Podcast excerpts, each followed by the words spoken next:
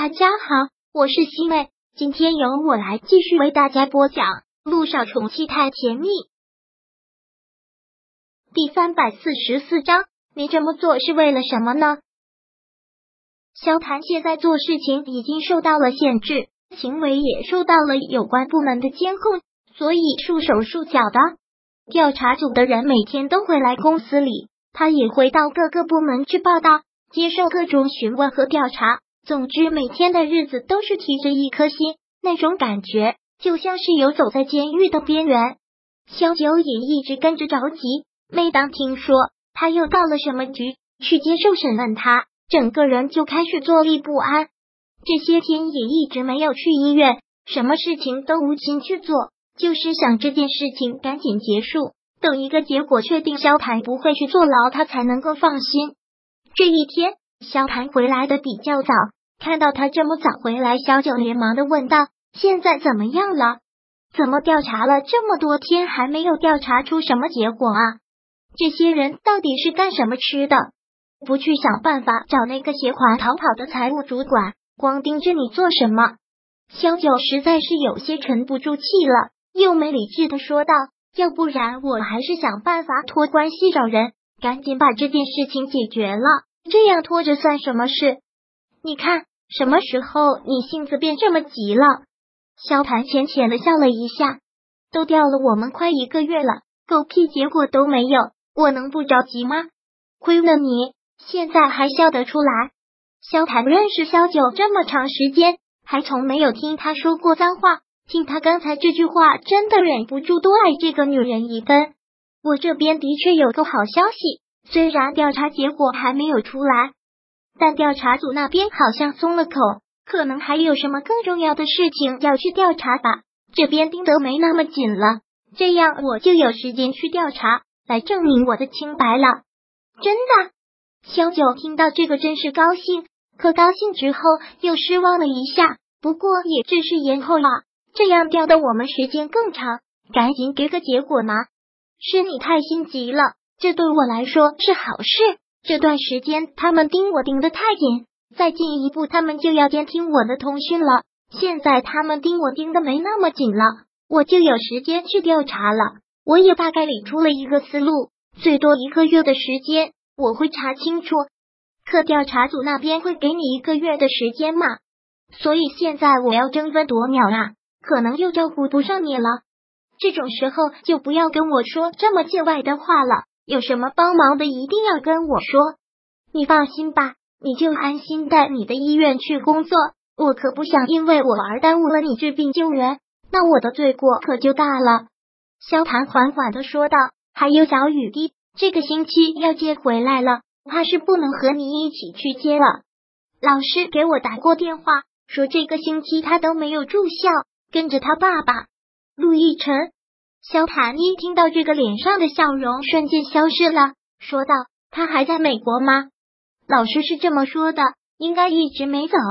小雨滴的生日不是早就已经过了吗？他打算在这边待多久呀？萧谭现在真的很排斥陆亦辰，尤其是这个非常时期，他被盯得紧，非常非常的忙，也无法每天跟萧九在一起，所以难免会有些担心。他要待多长时间？我并没有问，就是想多陪陪小雨滴吧。你不用多心，我们两个不会见面。萧九也有些不大喜欢萧谈这样的不放心。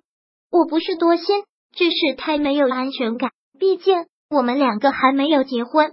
如果让他知道我们还没有结婚，他就算他知道我们两个没有结婚，又能怎样？萧九反问：他现在已经结婚了。我们两个没有结婚又有什么关系？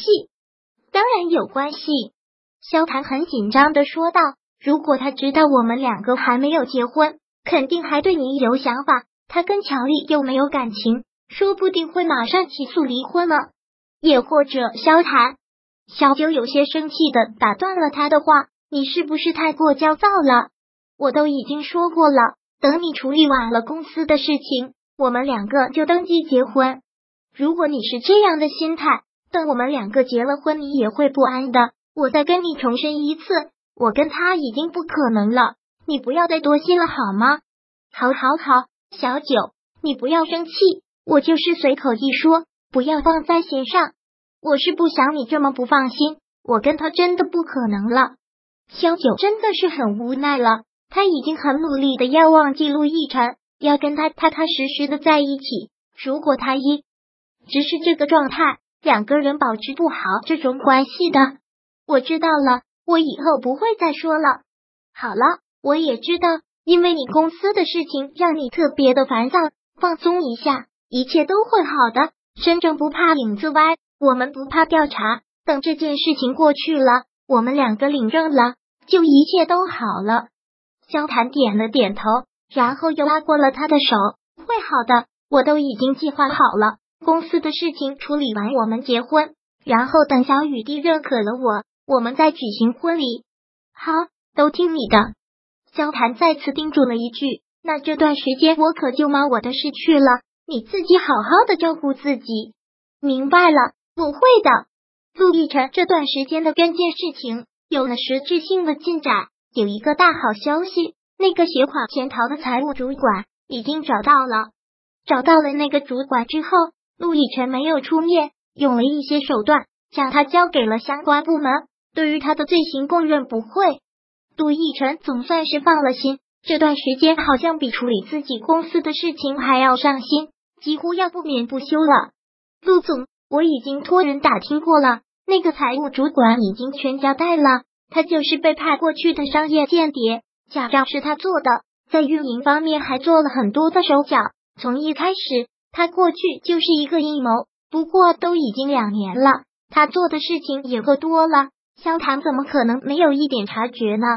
按理说，萧谈也是商场上的老手了，不可能这么不小心。或许只能说他太过于自信，也或许心思没有完全在公司上。